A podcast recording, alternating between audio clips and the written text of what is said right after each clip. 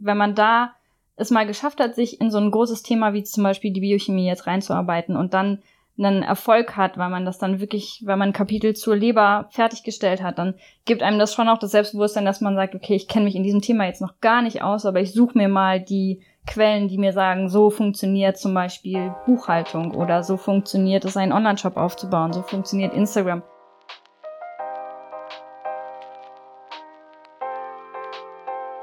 Herzlich willkommen zu Startup Das Heat im Gespräch. In diesem Interview-Podcast dreht sich alles um Menschen, die mit Gründungen zu tun haben.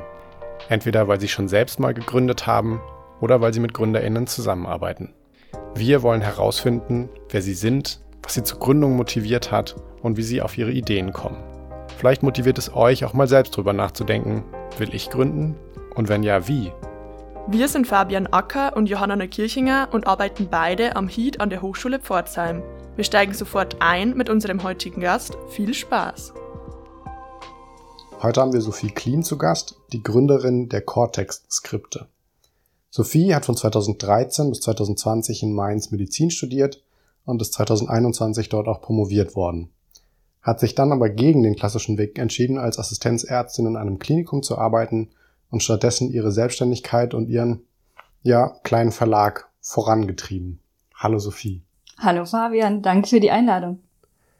Wir machen zum Einstieg wie immer ein paar Entweder-Oder-Fragen, um dich ein bisschen besser kennenzulernen, um warm zu werden und äh, du darfst es gerne zum Anlass nehmen, einfach ein bisschen was zu dir zu erzählen. Medizinerin oder Ärztin? Was bist du? Medizinerin, 100 Prozent. War auch schon eigentlich vor dem Studium klar. Ähm, ich habe Medizin studiert, weil mich Medizin super interessiert hat. Also wirklich so das Fach an sich. Mir hat die Vorklinik, das heißt die ersten vier Semester, die haben mir super Spaß gemacht. Das ist so, da bin ich wirklich dann vollkommen alleine, weil ich glaube, die meisten würden sagen, Vorklinik auf jeden Fall nie wieder und ähm, weil es einfach so stressig ist. Aber es ist super interessant, einfach zu lernen, wie der Körper funktioniert, wie er in Gesunden funktioniert und wie er dann in der Krankheit funktioniert. Und deswegen, ja, war eigentlich schon immer klar, ich studiere Medizin der Medizin willen und nicht, um später Ärztin zu werden. Wo ist denn der Unterschied für dich zwischen Medizinerin und Ärztin? Wenn ich an eine Ärztin denke, denke ich an eine Klinik oder eine Praxis und an Patientinnen und Patienten. Und ähm, das ist ein wahnsinnig erfüllender Beruf auf jeden Fall. Also da ist eher so das Berufsbild und die klinische Tätigkeit für mich im Vordergrund. Bei Medizin ist viel mehr der wissenschaftliche Aspekt so dabei und dieses Forschende vielleicht auch. Also ich war eher, wenn man mich im Studium gefragt hat, ähm, was willst du mal machen, dann ging es eher so, ich will eher in die Forschung und habe dann auch ja eine experimentelle Doktorarbeit gemacht. Ähm, aber das war auch so ein bisschen so eine Verlegenheitsaussage, weil ich immer gedacht habe, ich will eigentlich auf jeden Fall nicht in die Klinik, aber ich finde Medizin einfach so spannend. Ich weiß aber noch nicht, was ich damit machen will. Achtung, Klischeefrage. Telefonbuch oder Schmidt-Lang? Was ist dir einfacher gefallen, auswendig zu lernen? das ist eine richtig gute Recherche. Also, ähm, ja. Ich werf noch mal kurz ein. Schmidt-Lang ist das mhm. Standardwerk bei euch MedizinerInnen, so wie es im Ingenieurwesen und Maschinenbau der Doppel ist, das ist äh, der Mediziner Schmidt-Lang. Genau, der hieß auch, ähm, das habe ich jetzt auch erst vor kurzem gelernt, der hat sich so ein bisschen umgenannt, zumindest jetzt in der Studierendenschaft heißt der Brandes, ganz, also weil jetzt die Herausgeber, soweit ich weiß, gewechselt haben. Aber das war so das klassische Lehrbuch für ähm, die Physiologie, also wie so, wie der Körper im Gesunden funktioniert. Und ja, gute Frage. Ähm, ich würde sagen, das Telefonbuch ist einfacher. Lieber BIP oder eigenes Büro? Eigenes Büro. Also, ich war nie die BIP-Gängerin, habe das dann auch erst zum zweiten Staatsexamen so für mich ähm, gewinnen können, dieses zur BIP fahren. Aber ich muss sagen, ich bin eigentlich eine relativ, naja, faul will ich jetzt nicht sagen, aber eher so gemütliche Studentin ähm, bin ich gewesen und da war einfach dieses eigene, die eigenen vier Wände und einfach, ja, machen, was man will, ähm, eher so mein Ding. Hast du denn jetzt irgendwie wo du selbstständig arbeitest, hast du jetzt ein eigenes Büro oder bist du nach wie vor aus dem dauerhaften Homeoffice unterwegs? Es ist immer noch das dauerhafte Homeoffice, das ist aber auch Corona geschuldet und ja, einfach der Tatsache, dass der Platz da ist und ähm, mein Freund auch Homeoffice gemacht hat, das konnte man gut verbinden. Ja, nee, ich würde es auch eigentlich nicht ändern. Also es gefällt mir eigentlich ganz gut so das Gemütliche und ähm, ab und zu mal was anderes zu machen, das ist schon schön. Bist du eher kompetitiv oder kooperativ unterwegs? Oh, definitiv. Oh, das ist jetzt natürlich, damit kann man sich jetzt unsympathisch machen. Aber ich bin tatsächlich ein eher kompetitiver Mensch. Ähm, ich kann gut verlieren. Das würde ich mir jetzt mal attestieren, aber ich will natürlich schon sehr gerne gut sein. Und ähm, ja, trotzdem bin ich nicht, nicht kooperativ. Aber wenn ich mich jetzt dazwischen entscheiden muss, bin ich leider die Kompetitive. I feel you. Also, äh, das, was ich von allen anderen immer zurückgemeldet bekomme, bin ich doch auch eher der kompetitive Typ. Ja, es ähm. hat auch Vorteile, weil dadurch, ja, das macht einiges einfacher auch im Medizinstudium, wenn man, wenn man sich dann einfach so reinsteigert, weil man irgendwie gut sein will aber ja, hat natürlich auch so einen negativen Beigeschmack, muss man leider sagen. Lernen auf Papier oder am Tablet und Bildschirm? Puh, das ist jetzt eine fiese Frage, weil ich ja Papierprodukte rausbringe und aber auch gleichzeitig sehr gerne auf dem Bildschirm, also mit mittlerweile geht das ja auch sehr gut, ähm, auf dem iPad zum Beispiel rumkritzel und male, aber dieses haptische, doch, ich bin noch weiterhin ein Papiertyp. Wird jetzt aber nicht ausschließen, dass es, dass, aber ich, dass dein... das mal wechselt. Okay, also hast du Überlegungen, dein, dein Produkt, deine Skripte auch zu digitalisieren? Habe ich schon so ganz, ja, habe ich schon ganz lange. Ähm, das Problem ist die Umsetzung, weil das, was man auf dem Papier machen kann, das geht mittlerweile schon sehr gut ähm, im digitalen, aber das Problem ist dann ja, dass der Verkauf dieser Sachen, weil es gibt noch nicht, oder da muss man mich mal eines Besseren belehren, aber es gibt noch nicht die Möglichkeit, das ähm, dementsprechend zu schützen. Also sobald man da auf ein, ein, ja, ein Werk einen Schutz packt, werden dem ganz viele Möglichkeiten genommen. Also dass man dann das so weit individualisieren kann, wie man jetzt zum Beispiel meine Skripte individualisieren kann, das geht eben noch nicht. Und das ist mir aber auch wirklich eine Herzensangelegenheit, das irgendwie möglichst bald umzusetzen, um so ein zweigleisig da zu fahren. Wie das mit dem, wie deine Skripte funktionieren, da kommen wir, glaube ich, gleich drauf nochmal, mhm. nochmal drauf, weil für viele das, glaube ich, nicht ganz so einfach verständlich ist, wie das funktioniert. Mhm. Aber jetzt noch die alles entscheidende und letzte Frage. Startup ist das Wortspiel aus Startup, dem englischen neuen Unternehmen, und Tab, der Badewanne. Deshalb die Frage, bist du eher der Badetyp oder der Duschtyp? 100, 100 Prozent Duschtyp.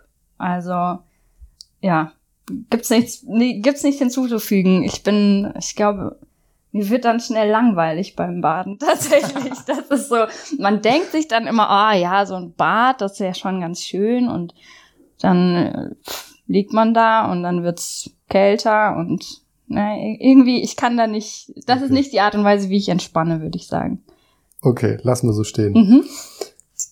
Starten wir mal mit ein bisschen zu deiner, zu der Gründung selber oder vielleicht kannst du unsere Zuhörer mal abholen, ähm, wie das in der Medizin ist. Denn bei uns in Pforzheim sind ja mehr die IngenieurInnen und die GestalterInnen, aber auch die aus der, die Menschen aus der Wirtschaft, die Studierenden. Was heißt denn Lernen im Medizinstudium? Ist es wirklich dieses telefonbuchartige Auswendiglernen oder kann man da auch nur Verständnis lernen? Wie funktioniert das? Das ist eine sehr gute Frage, weil das ist mir auch so eine Herzensangelegenheit, dass, ähm, dass dieses Klischee vorherrscht, dass es beim Medizinstudium nur ums Auswendiglernen geht. Das mag für die Anatomie zutreffen, aber auch da kann man es viel, viel weiter bringen oder viel sich viel einfacher machen, wenn man ein Verständnis hat. Das ist dann bei Anatomie zum Beispiel dieses dreidimensionale, wenn ich weiß, wie liegen die Organe im Körper, dann kann ich mir bestimmte Strukturen vielleicht herleiten.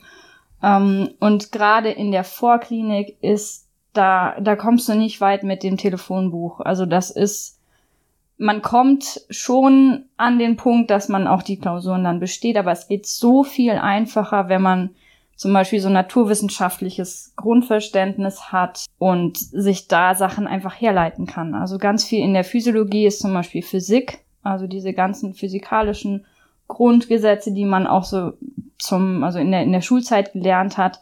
Wenn man die im Ansatz verstanden hat, kommt man da viel, viel weiter. Und das ist so schade, weil auf dem Medizinstudium eben dieser Stempel drauf ist, das ist ja eh nur auswendig lernen.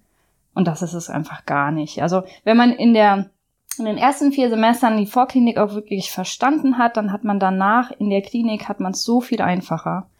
Also das, ähm, das, da würde ich gerne mit, äh, das würde ich gerne beseitigen, dieses Klischee, weil und auch den Leuten mal Mut machen, dass sie sich wirklich nicht hinsetzen und Sachen auswendig lernen, sondern sagen, okay, ich verzichte jetzt mal auf meine Karteikarten mit diesen einzelnen Fakten, sondern hol mir mal ein ganz, ganz einfaches Buch, lese mich da rein und ähm, verstehe dann wirklich, was ich da eigentlich dann später schon auch irgendwo auswendig lernen muss. Da kommt man nicht drum rum, aber das macht es auf jeden Fall einfacher. Kannst du uns mal erklären, was der Unterschied zwischen Anatomie und Physiologie ist? Weil für Außenstehende, ja. glaube ich, ist es gar nicht so leicht. Also Anatomie ist ähm, die, ja, die Lehre von, ähm, vom Körperaufbau. Also wie wie heißen die Knochen, wie funktionieren die Gelenke, oder nicht mal wie funktionieren die Gelenke, sondern wie sind die zusammengesetzt.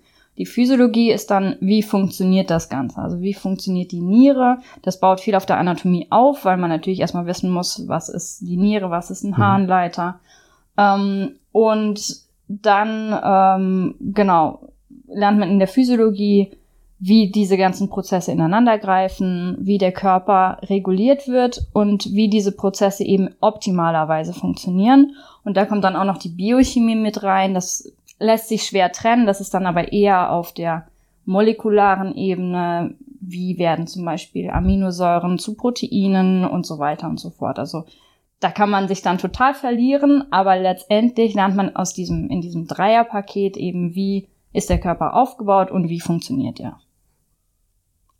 Und das ist ja auch genau das Thema von deinen Skripten. Wie funktionieren die denn jetzt? Also da, wo ich studiert habe, gab es irgendwie in der Fachschaft, die gut sortiert war, ähm, einfach Zusammenfassungen, die so durchgereicht wurden. Warum gibt es sowas in Mainz nicht? Oder was, was machen, was machten die Menschen mit deinen Skripten? Also ursprünglich war ja das erste, ja, ich nenne es jetzt mal Produkt, was ich erarbeitet habe, was ich rausgebracht habe, waren eben drei Skripte, die nur für die Uni Mainz konzipiert waren, weil da gab es das tatsächlich nicht. Also es gab kein, es gab immer so ja Altklausuren, Altfragen, an denen man sich orientieren konnte. Es gab damals noch Testate mit ähm, Protokollen, die man sich angucken konnte, aber es war nicht so, dass es eben eine Zusammenfassung gab, hier, das muss man lernen, damit man hier diese Prüfungen besteht, und deswegen hat sich jede Person hingesetzt und hat in eigener Arbeit da ähm, unfassbar viel Zeit investiert und äh, sich so Zusammenfassungen selber geschrieben, unter anderem ich eben auch.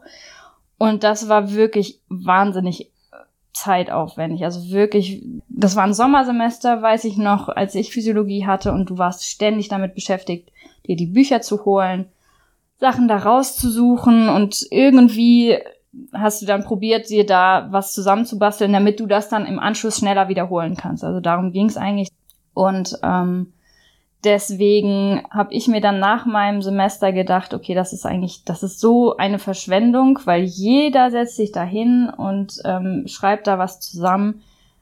Warum mache ich das nicht einfach einmal und bring das dann raus und ähm, stell das eben dann zur Verfügung und habe mich dann ja diese Semesterferien wirklich komplett damit beschäftigt, habe mir die ganzen Lehrwerke geholt, habe mir die Altfragen angeguckt, die Altklausuren und dann so ein ja ein, ein Extrakt produziert, was ich dann in Mainz rausgebracht habe und da verkauft habe in so einem, das war damals auch nicht so eine richtige Gründung, sondern das war erstmal so ein kleines Projekt und ich guck mal, mhm. wie es funktioniert und, und dann kam es aber wirklich sehr, sehr gut an und äh, lief dann die nächsten Semester einfach parallel zu meinem eigenen Studium. Ähm, lief das dann immer so mit. Zum Semesteranfang ähm, habe ich die Skripte produziert und ähm, dann an die nächste, ans nächste Semester verkauft. Und dann kam irgendwann mal der Punkt, dass ich die, dass ich mir nach meinem Studium dachte, okay, wenn das in Mainz so gut funktioniert, dann probier es doch einfach mal an den anderen Unis. Aber jetzt nochmal einen halben Schritt zurück. Du hast gesagt, du hast es so als Projekt angefangen. Jetzt hast du einen Shop, einen Online-Shop, wo man die Sachen bestellen kann und du versendest es. So hast du ja nicht angefangen. Wie hast du die ersten verkauft? ja, äh, das war wirklich so eine Hauruck-Aktion. Da habe ich mir echt keine Gedanken drüber gemacht. Ich habe das Produkt, also ich habe das, das, äh, die drei Skripte waren das damals. Dann kam noch ein viertes dazu. Ähm, habe ich geschrieben und habe mir nicht viel Gedanken darüber gemacht, wie ich das dann eigentlich äh, A, irgendwie vermarkte, also wie kündige ich das an? Das war dann einfach so ein Facebook-Post. Und B, dann wie, wie verkaufe ich das eigentlich? Und dann bin ich in so einer, naja, relativ planlosen Aktion, haben wir den Kofferraum von einem Freund vollgeladen mit den Skripten und sind auf den Campus gefahren und haben so eine Kofferraum-Verkaufsaktion gemacht mhm. mit äh, drei Leuten, die dann da standen und so einen Brustbeutel um hatten mit Wechselgeld und äh, ja, haben das dann einfach da verkauft. Und dann kamen die Leute und dann war das natürlich so eine Traube und das zieht dann natürlich noch mehr Leute an und äh, dann, ja, war ich relativ schnell ausverkauft und musste nachproduzieren. Also das Aber das hast du alles noch selber gemacht, oder wie? Ja, also ich habe wirklich lange Zeit alles selber gemacht. Mache auch jetzt immer noch, das wissen, glaube ich, auch die wenigsten, ich mache tatsächlich alles bis auf den Druck noch selber. Also ähm, den Druck habe ich lange Zeit selbst auch noch äh, gemacht. Da, da habe ich in dieser Zeit habe ich wahnsinnig viel ähm, gelernt zum einen, also wie funktioniert ein Laserdrucker. Ähm, also ich kann den jetzt auseinandernehmen und kann dir bei einem Blatt zeigen, warum jetzt dieser, warum jetzt die Transfereinheit kaputt ist und so. Also das, das ist schon cool gewesen. Aber wenn man nicht die Mittel hat, sich irgendwie direkt so einen großen Druckauftrag zu leisten, dann ähm, probiert man es erstmal im Kleinen. Und die Zeit hatte ich ja. Wie viel hast du da am Anfang verkauft und wie viel verkaufst du jetzt? Kannst du da irgendwie so grobe Zahlen sagen?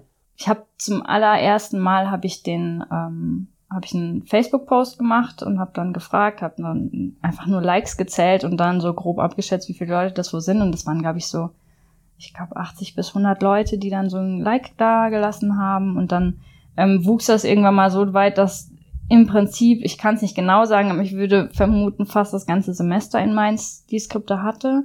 200, 250 war, uh, da, mhm. Müsste ich jetzt, okay. äh, müsste ich lügen. Aber ähm, und mittlerweile ist es so, dass Mainz nicht mehr ähm, nicht mehr Hauptabnehmer ist, ähm, was jetzt die Anzahl angeht, sondern wirklich in ganz Deutschland Skripte bestellt werden, teilweise jetzt auch aus, aus Österreich und äh, aus Ungarn. Da sind auch noch zwei ähm, medizinische Fakultäten, glaube ich, die auch ähm, ein Medizinstudium im Ausland ermöglichen. Also das ist schon deutlich, deutlich gewachsen. Und jetzt sind auch noch weitere Skripte dazugekommen von der Biochemie und ja, ja es, es wird immer mehr. Also deswegen kann ich es jetzt bald nicht mehr alleine stemmen. Da gehen wir, glaube ich, auch nochmal drauf ein. Aber wie funktioniert das? Also kaufe ich die, die ich kaufe die Skripte, das sind Zusammenfassungen und wie arbeiten Studierende damit? Oder wie ist deine Empfehlung, dass sie damit arbeiten? Also meine Empfehlung ist, ähm, dass man auf das eigene Zusammenfassen verzichtet. Deswegen gibt es die Skripte, die sind in, in Stichpunktform, also so wie man sich wahrscheinlich selber auch eine Zusammenfassung schreiben würde. Ähm, so sind die aufgebaut und ich empfehle, weil mir das Verständnis so unglaublich wichtig ist, dass man sich einfach in der Bib ein, ein Buch raussucht, gerne dafür auch mehr Zeit investiert, einfach mal reinlesen und eigentlich als erstes darauf achtet, dass das Buch nicht so viel wiegt, weil ich glaube, sobald es viel wiegt, dann ähm, ist da die ist da die Überforderung vorprogrammiert, weil man einfach, woher weiß man denn, was jetzt da das Wichtige ist, wenn ich mit der Physiologie anfange? Und es gibt super gute Kurzlehrbücher, Basislehrbücher, in die man sich reinlesen kann, die einen so wirklich an die Hand nehmen und wirklich abholen und nicht auf diese wissenschaftliche Formulierung aus sind, sondern wirklich auf das Verständnis, die schöne Bilder haben, mit denen man sich dann einlesen kann mit diesen Kurzlehrbüchern und dann daraufhin die Zusammenfassung durcharbeitet, weil da hat man dann diese wirklichen Detailfakten, da hat man die ähm, den Fokus auf das ist wichtig und dann gibt's zusätzlich zu jeder Bestellung mittlerweile auch Karteikarten, die es da gratis dazu gibt. Da habe ich ähm, unter anderem, weil es auch in der Medizinstudierendenschaft sehr beliebt ist, so Anki-Karteikarten, also so digitale Karteikarten verfasst,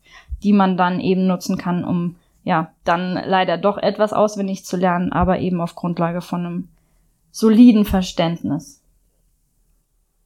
Und wie ist daraus für dich ein Geschäftsmodell geworden? Also ich kann mir immer noch nicht so richtig vorstellen, dass Studierende bereit sind, für Zusammenfassungen Geld zu bezahlen.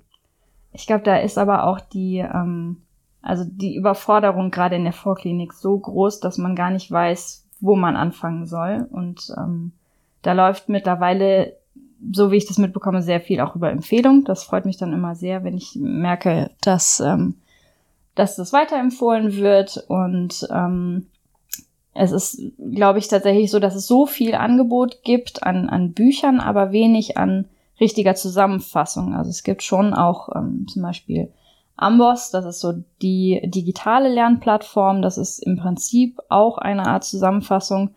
Ähm, aber dieses, ja, das haptische, das auf Papier, das Skript, was man selber bearbeiten kann, wo ich wirklich markieren kann. Ich glaube, es gibt auch sehr viele Freundinnen und Freunde von Textmarkern im Medizinstudium. Man braucht irgendwas in der Hand und äh, was man so selber durcharbeiten kann. Und das, ähm, das sind diese Skripte, also dieses wirkliche, ich, ich setze mich hin und ich habe eine klare Struktur vorgegeben, das ist das Kapitel Niere. Und das habe ich dann auch innerhalb von einer Dreiviertelstunde wirklich mal einmal komplett durchgearbeitet. Das hat man nicht, wenn man irgendwie 200 Vorlesungsfolien zum Thema Niere hat, ähm, von einem Dozierenden, der dann einfach nicht, ähm, ja, nicht den klaren Fokus vermitteln kann. Und deswegen ist das meine, also der, ja, meine Herzensangelegenheit, das wirklich so, so einfach wie möglich zu gestalten und so diese Überforderung rauszunehmen. Okay. Und äh, jetzt hast du gerade erzählt, du hast das bis jetzt alles alleine gemacht. Wie willst du, willst du wachsen, willst du skalieren? Was sind da deine, deine Pläne für die Zukunft? Oder willst du eigene Lehrbücher mal schreiben? Das wäre auch eine gute Idee. Ähm, da bin ich tatsächlich, also Lehrbücher an sich habe ich jetzt noch nicht drüber nachgedacht. Ich würde super gerne in die Lehre gehen. Ähm, dass äh, ich komme aus einer Familie, wo es unglaublich viele Lehrerinnen und Lehrer gibt. Ähm, deswegen ist das so, glaube ich, bisschen in meinen Genen mit drin und ähm, hatte auch eigentlich, mein, mein Plan B war, Lehrerin für Mathe und Chemie zu werden. Deswegen würde ich das sehr, sehr gerne auch machen. Ähm, das bietet so ein Shop und so ein, ja, so eine so ein kleiner Verlag natürlich auch an. Du kannst ja in dem Sinne so viel anbieten, wie du willst. Du kannst eigene Kurse noch machen. Ich hatte eine Zeit lang hatte ich einen, äh, habe ich auch Nachhilfe gegeben und dann so eine, einen Orientierungskurs angeboten, dass man sich einfach vor dem Semester hinsetzt mit Leuten, die ähm, im nächsten Semester dann Physiologie haben und einfach mal ganz ohne Klausurendruck erzählt, wie funktioniert zum Beispiel das Blut, wie funktioniert die Niere, ganz ohne diese Buchstabenkombinationen, die man später auswendig lernen muss. Das würde ich super gerne zum Beispiel wieder aufnehmen. Ähm, aber so als nächstes würde ich eigentlich schon gerne noch äh, weitere Skripte dazu packen, einfach weil ich, ich merke, dass das, dass ein Bedarf da ist. Es kommen häufige Anfragen, so kannst du nicht noch dazu äh, eine Zusammenfassung schreiben und ähm, das macht mir so viel Spaß, weil man sich dann, also für die Biochemie habe ich mich jetzt ein halbes Jahr hingesetzt und habe wirklich Wälzer um Wälzer durchgeblättert und mich da reingelesen und das macht so viel Spaß. Das klingt so natürlich nerdig, aber es ist, es ist einfach, wenn man dann einmal zum Beispiel die Leber verstanden hat und wie, wie die eigentlich, wie aufopferungsvoll die eigentlich in deinem Körper funktioniert, ähm, das ist, das ist so eine coole Erfahrung und ähm, deswegen gibt's noch genug Fächer, in die ich mich da reinfuchsen kann und da nochmal dann so das ja, Wichtige extrahieren kann. Okay, also der nächste Schritt ist, das einfach dieses Skriptangebot zu erweitern, eventuell irgendwie auf, hatten schon mal drüber gesprochen, auf digitale Medien auch noch ein bisschen zu gehen. Schaffst du das dann alles noch allein oder willst du dir da Leute dazu holen? Oder wen hast du jetzt schon vielleicht im Team, der dich mit dieser ganzen Cortex-Skripte Nummer oder diesem Projekt ja irgendwie, ist es überhaupt noch ein Projekt, wer dich dabei unterstützt, ja? Also so ein richtiges Team habe ich tatsächlich noch nicht. Ähm, auch wenn es häufig so klingt, dass, ja, es gibt immer mal wieder Leute, die mir da sehr helfen, gerade wenn es auch um, um diese ganze Logistik geht und den, den Versand. Ähm, aber das ist auch, glaube ich, das Erste, was ich abgeben möchte, ähm, um mich, also das Skripte schreiben, das macht mir so viel Spaß, das würde ich gerne weiterhin selber machen. Aber so etwas wie, wie den Versand, ähm, die Lagerung, ähm, auch das Marketing, das würde ich sehr gerne so schrittweise abgeben. Und da bin ich jetzt auch als erstes dran, eben so einen Fulfillment-Dienstleister zu finden, der mich da, der mir da diesen riesen Batzen abnehmen kann, weil das ist schon, das frisst schon sehr viel Zeit. Okay, und hast du, das ist jetzt so für intern, hast du denn bei diesem ganzen Gründungsthema irgendwie Mentoren, Mentorinnen gehabt oder irgendwie so ein Netzwerk von der, von der Uni Mainz und wie hast du mit denen zusammengearbeitet? Hatte ich lange nicht, ähm, einfach auch deswegen, weil ich das erstmal nur als Projekt betrachtet hatte und nie als, ich habe nie erzählt, ich habe gegründet. Also das erzähle ich jetzt auch eher noch nicht, weil es einfach nicht, weil ich so an einem Projekt gewachsen bin. Aber ähm, ich hatte dann auf jeden Fall schon relativ früh ähm, Kurse besucht, die von der IHK angeboten wurden. Da gab es dann ähm, Existenzgründer, da gab es dann tatsächlich ähm, so ein, einen Kurs, der so die groben ähm, Vorgehensweisen so skizziert hat. Wie macht man was? Wie meldet man Gewerbe an und so weiter. Dann, als ich ja nach meinem praktischen Jahr, also praktisch dem letzten Studienjahr beschlossen habe, ich versuche das einfach mal weiterzumachen. Dann habe ich mir ähm, Hilfe an der Uni Mainz gesucht. Da gibt es einen, einen äh, Gutenberg Health Hub.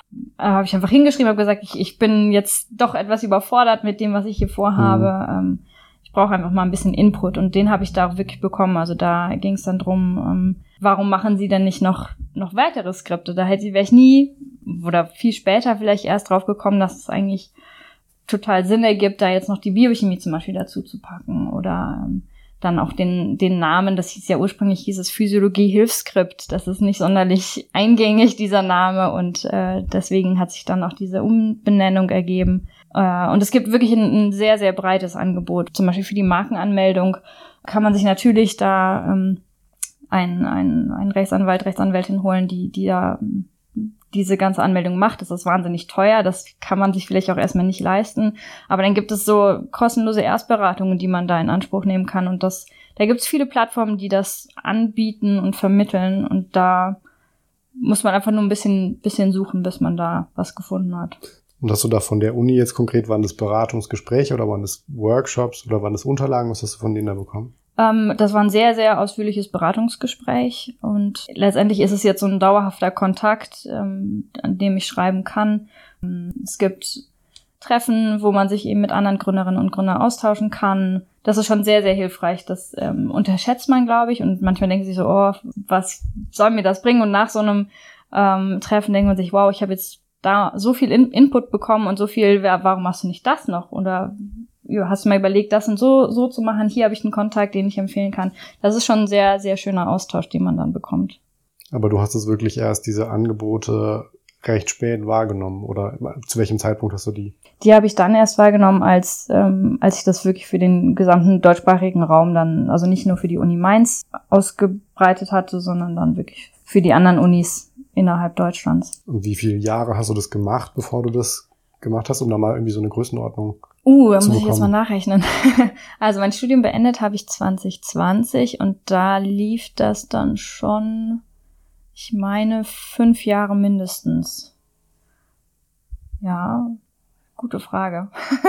Aber so in der großen Größenordnung okay. fünf Jahre, ja. Okay. Lass uns noch mal ein bisschen weiter zurückspringen.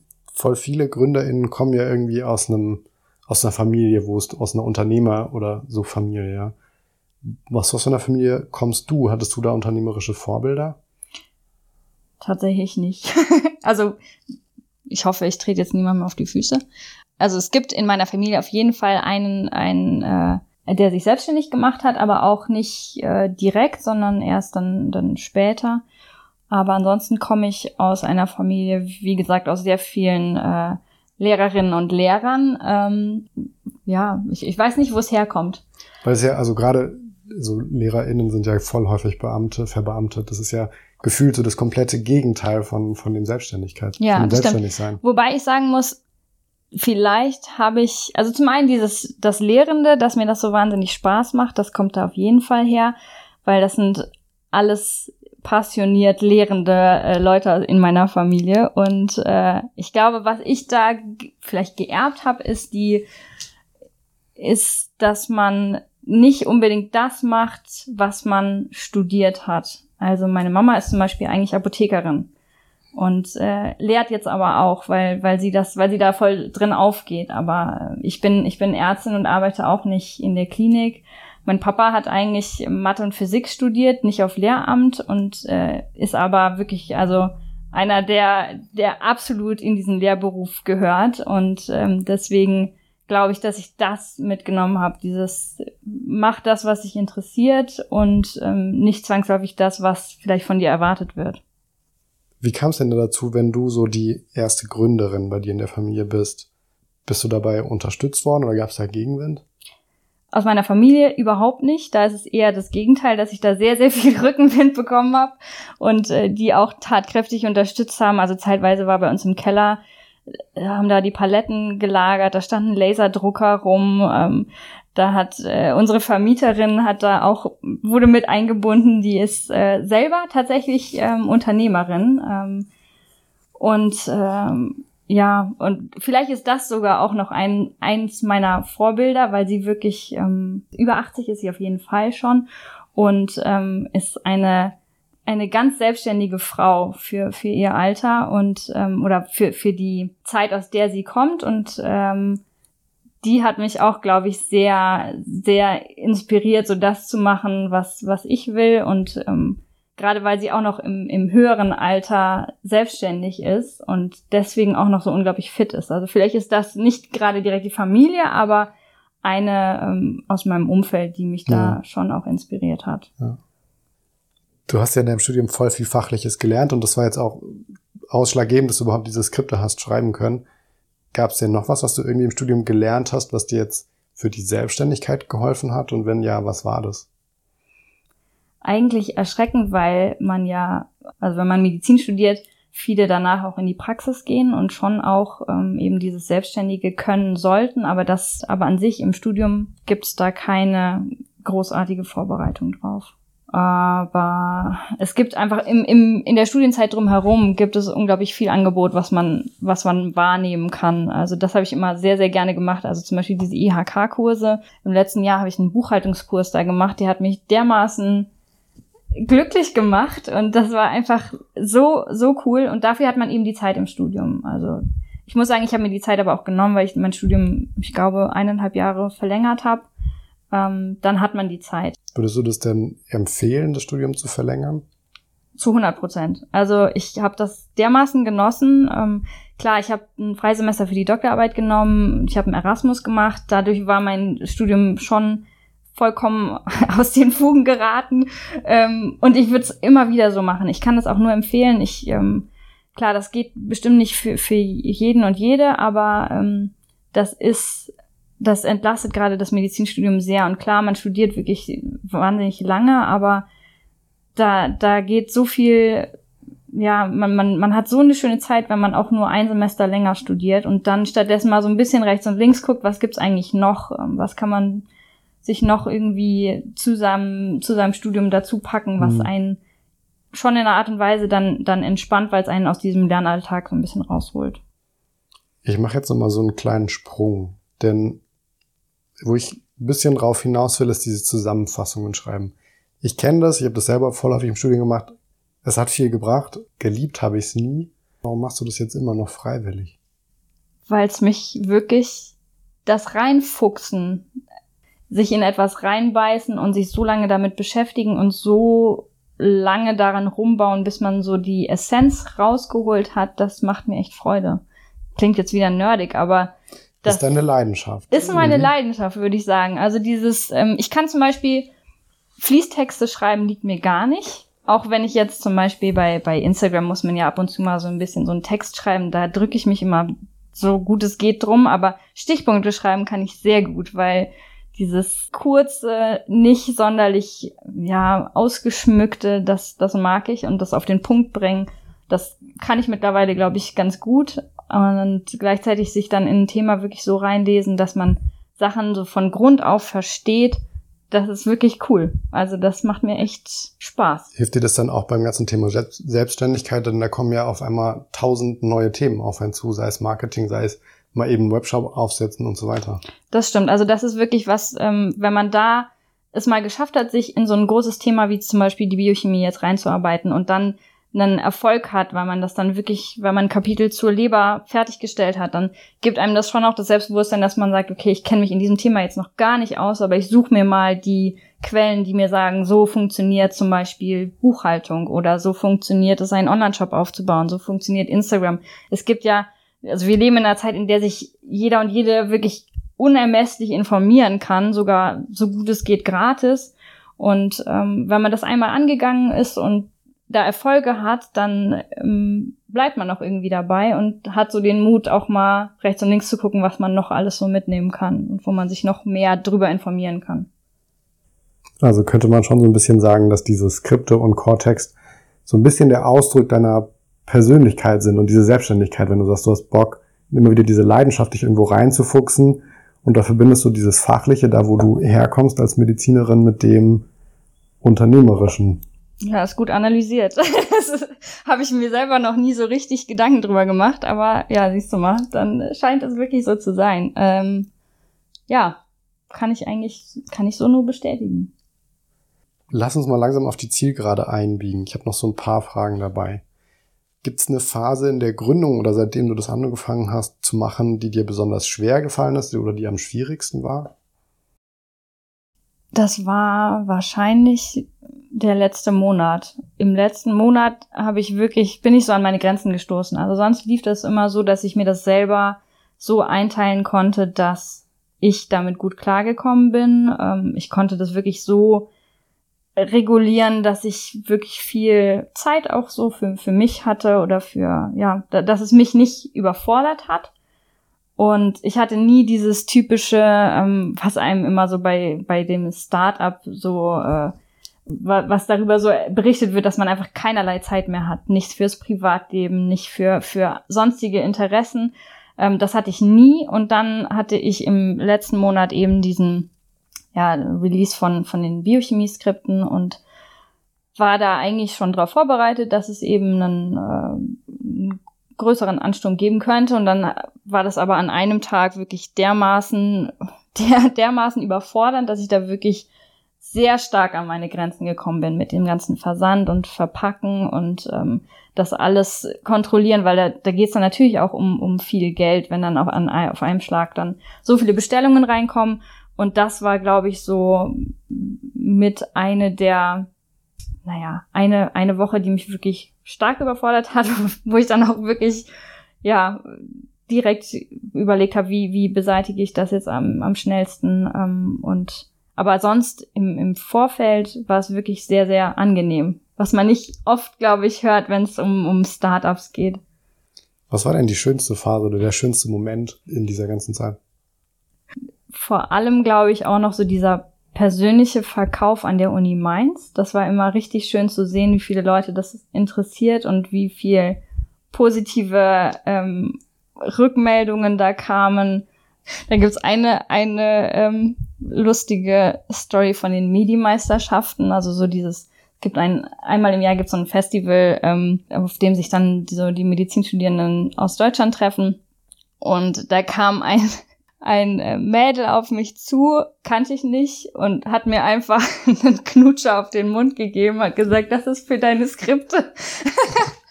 und ich stand da total perplex und ähm, so diese Rückmeldungen, die sind wirklich, die freuen mich immer wahnsinnig. Ich freue mich immer sehr über solche Posts, wo es dann heißt, irgendwie, du hast mir das Semester gerettet und ähm, ich wüsste nicht, was ich ohne deine Skripte machen würde und das ist das Schöne, wenn man das Ganze so persönlich aufzieht. Da versuche ich jetzt auch so ein bisschen mehr persönlich aufzutreten. Das habe ich bei Instagram zum Beispiel jetzt nie gemacht. Oder auf der Website sieht man auch jetzt nicht, wer dahinter steckt. Das will ich jetzt schon noch ändern, ähm, weil dieser, dieses persönliche Feedback, das freut mich immer sehr. Ja. Würdest du mit dem heutigen Wissen nochmal gründen und oder würdest du was anderes was anderes machen oder würdest du etwas anders machen?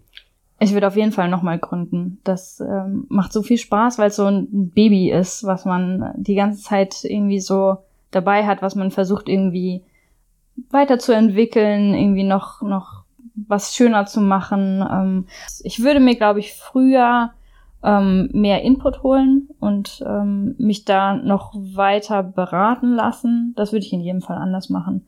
Und hast du dann vielleicht noch einen Tipp für unsere ZuhörerInnen, den du denen mitgeben möchtest?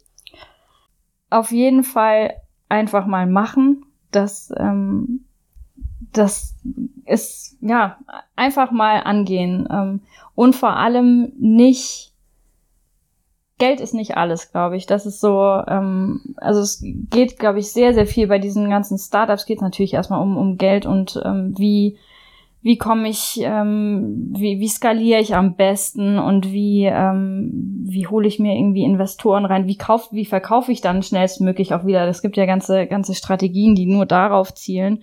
Und das finde ich so schade, weil ähm, da steht dann das Geld viel zu sehr im Fokus. Das ist natürlich schön, wenn man sich damit so eine Existenz finanzieren kann aber dieses, ähm, dieses Projekt, was man dann selber hat und ähm, die Selbstständigkeit, die ist eigentlich das, weswegen man das machen sollte, weil man Bock hat, ein Projekt zu entwickeln und da maximale Flexibilität im eigenen Leben zu bekommen, sein eigener Chef, die eigene Chefin zu sein. Und ähm, da ist die, die Zeit, die man dann verbringt, wenn es auch vielleicht am Anfang sehr, sehr viel ist, die ist so wertvoll, das kann man gar nicht so in, in Geld aufwiegen, glaube ich. Und da sollte vielleicht als erstes nicht der Fokus drauf liegen, möglichst viel Geld zu verdienen. Dann vielen Dank, Sophie, für das Gespräch. Ich wünsche dir alles Gute weiterhin, auch für den Verkauf der drei neuen Skripte, die jetzt draußen sind. Und äh, vielen Dank, dass du bei uns im Startup warst. Vielen Dank für die Einladung.